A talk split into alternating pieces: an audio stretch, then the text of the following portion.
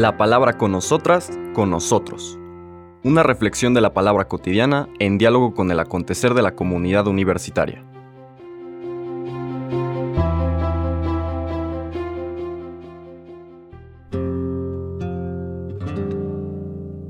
Hola, buenos días. Bienvenidas, bienvenidos a la palabra con nosotras, con nosotros.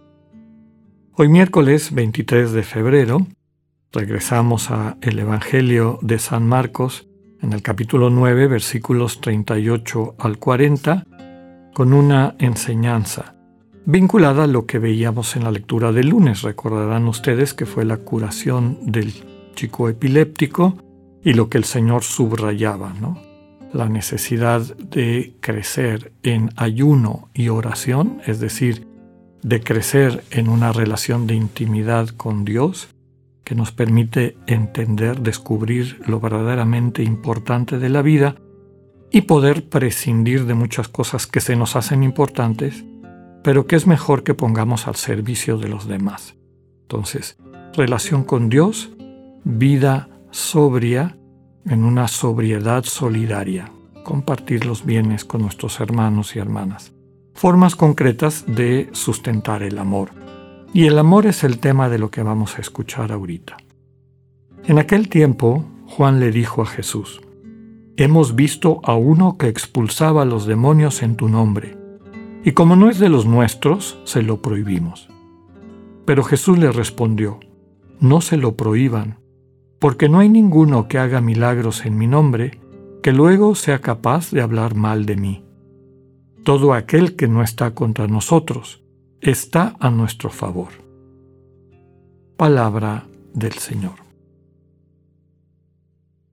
Les decía que el tema de, este, de esta lectura es, es el amor entendido como naturaleza de Dios. Nosotros lo expresamos en esos términos. El Dios en el que creemos es amor. No solamente hace cosas amorosas, es amor. Dios transmite ese amor no por lo que hace, sino por lo que es. Su sola presencia, cuando la percibimos prestando atención en nuestra interioridad, en el silencio del corazón, pues nos transmite esta actitud, esta manera de estar amorosamente, es decir, relacionados, relacionadas con nuestro entorno, desde el reconocer a los demás su dignidad porque la percibimos, no es una especie de, imperativo, sino es una sensibilidad, una percepción, una manera de ver y entender el mundo, que lo que hace es hacer referencia a una conciencia sana que ha ido sanando esas heridas que nos lleva a ver a los demás como enemigos o competidores. Entonces, el encuentro con Dios, el diálogo con Dios, el tiempo pasado en esa presencia discreta, pero al mismo tiempo actuante en la medida en que le prestamos atención, va transformando nuestras vidas para que descubramos que el amor es el sentido de todo lo que existe. Había empezado esta reflexión diciendo que ese es el lenguaje que usamos, ¿no? Esa es la manera como nosotros lo expresamos dentro de nuestra tradición cristiana. Sin embargo, este amor se hace presente también en otras culturas y otras tradiciones.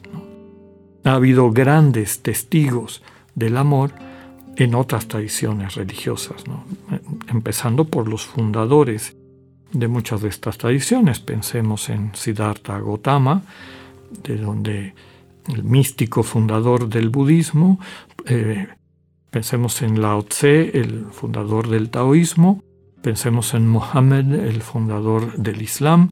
Pensemos en Moisés, el fundador del judaísmo, como lo entendemos, del yavismo, como lo conocemos más bien, etc. Quien guarda un silencio reverente, y es lo que tienen en común todos estos grandes fundadores, Siddhartha Gautama toma distancia y descubre esto que sostiene al mundo, ¿no? Y eso lo ilumina. Moisés está en el desierto, está solo, cuando el pasaje este de la zarza ardiente, y descubre al que es. Recordemos que ese es el nombre que Dios le da, yo soy el que soy, que es mejor traducirlo como yo soy el que siendo, hago que tú seas y todo lo que existe sea. Y ese que hace que todo lo que existe sea, tiene una relación de amor con su pueblo, una relación de amor con el mismo Moisés, que es su interlocutor. Lo mismo podemos decir de Mohammed.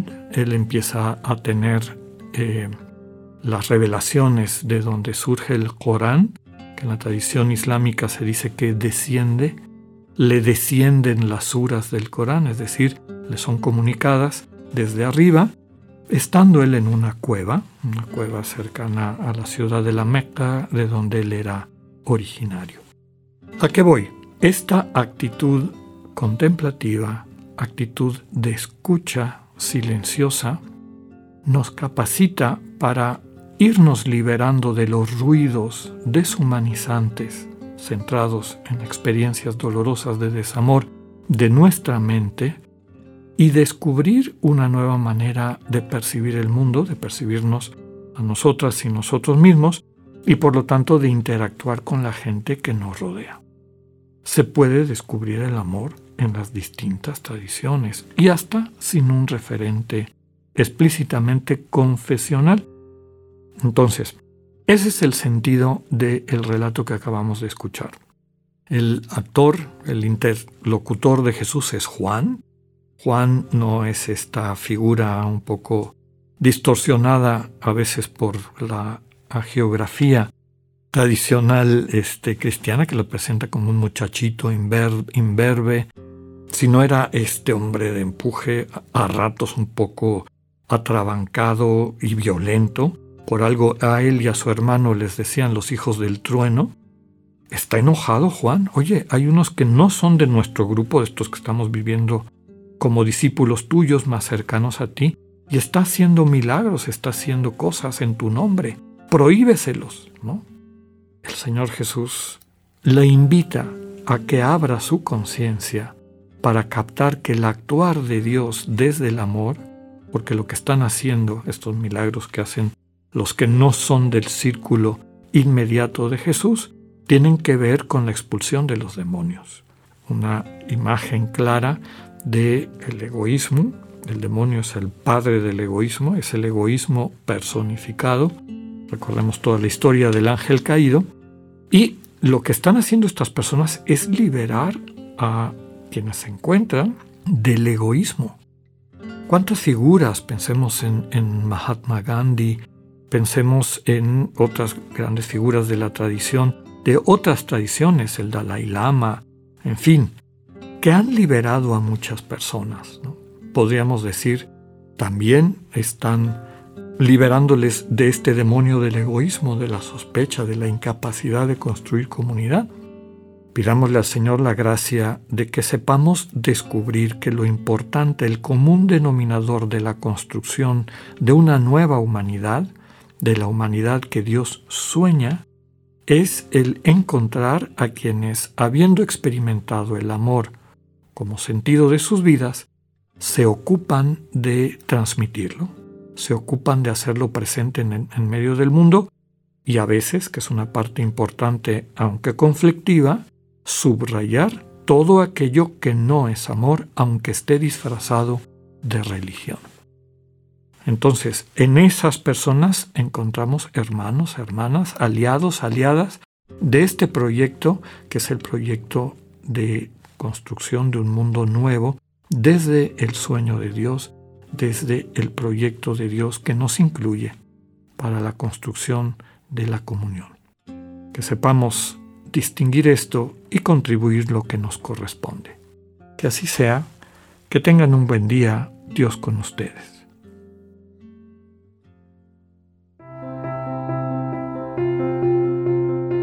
Acabamos de escuchar el mensaje del Padre Alexander Satirka.